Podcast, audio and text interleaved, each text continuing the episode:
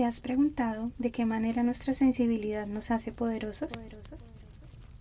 ¿Qué pasaría si dejamos de clasificar nuestros sentimientos como buenos o malos, de reprimirlos y esconderlos y nos abrimos a verlos como el mayor regalo de ser humanos y la señal de que estamos vivos? En este espacio nos daremos permiso de sentirlo todo. Nuestros sentimientos serán la llama que nos permita ver nuestro interior sin máscaras. Exploraremos y cuestionaremos las creencias que nos han sostenido y también las que nos han limitado en el camino hacia lo que soñamos ser. Encendamos juntos la llama de la transformación. Acompáñame en un viaje de autodescubrimiento y liberación. Encuentra aquello que estás listo para soltar, aquello que ya no te define, y deja que arda.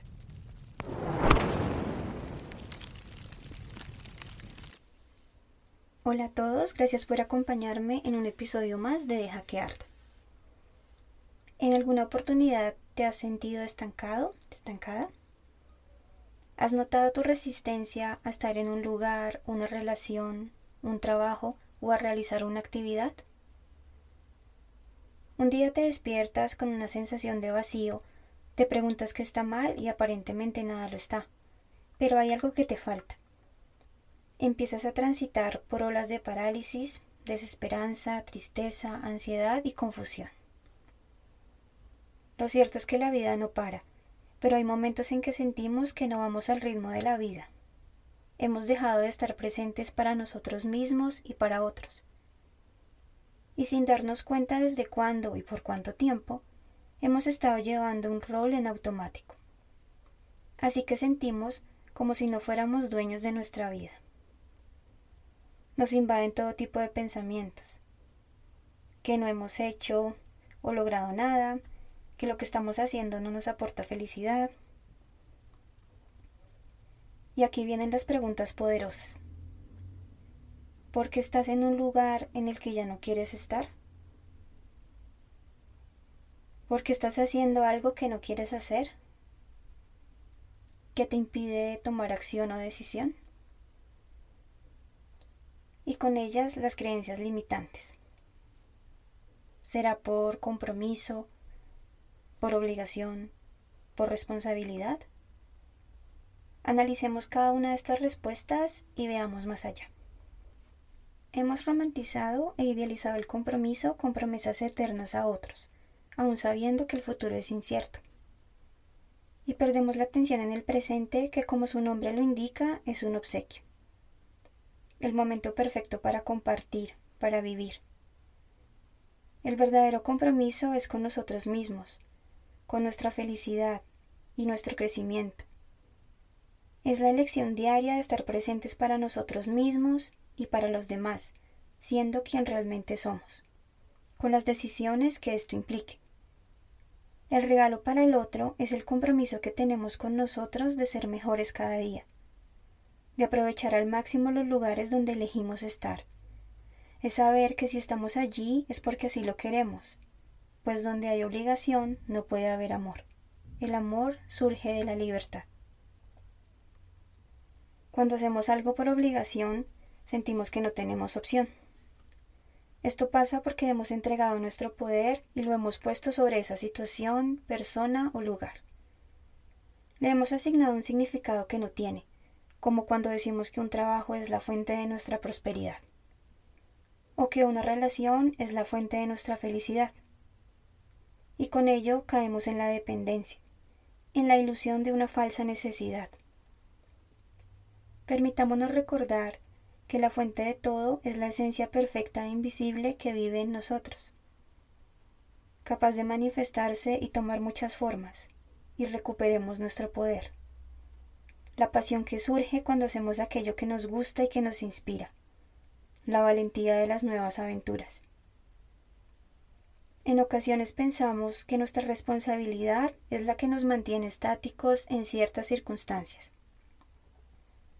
Pero creo que al contrario nos falta responsabilidad para actuar a pesar del miedo a equivocarnos. Asociamos ser responsables con ser culpables. ¿Qué pasa si hago esto y todo sale mal? Esa es la palabra clave, culpa. Tememos arriesgarnos y ser los culpables de nuestros fracasos. Pero si nos sentimos vacíos con nuestro estado actual, también nos sentimos culpables por querer algo mejor, más grande. Entonces escuchamos una voz que nos dice que las cosas no están tan mal, que hay personas que quisieran tener lo que tenemos, que somos desagradecidos y que anhelar más es no valorar lo que ya hemos logrado. Pero todo eso es mentira.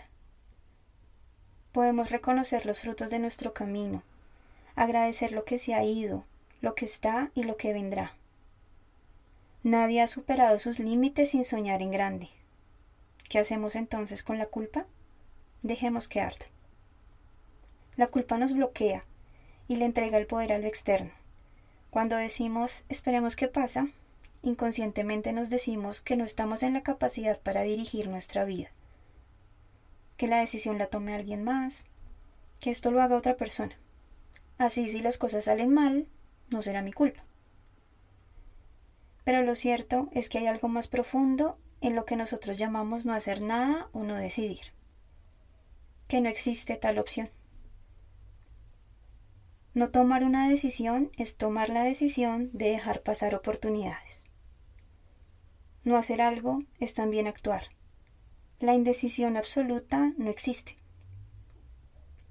Somos seres creadores por naturaleza. Creamos a través de nuestros pensamientos y sentimientos. Aún en nuestros estados de pausa estamos creando un vacío para la manifestación, que por cierto es muy poderoso.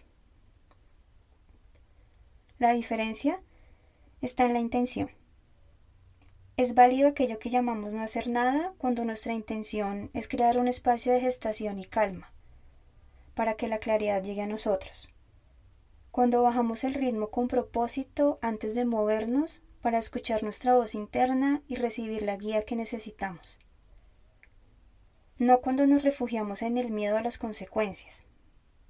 Nos hacemos ciegos y sordos a la incomodidad y postergamos nuestras decisiones aunque sabemos internamente que hay algo mejor esperando por nosotros allá afuera.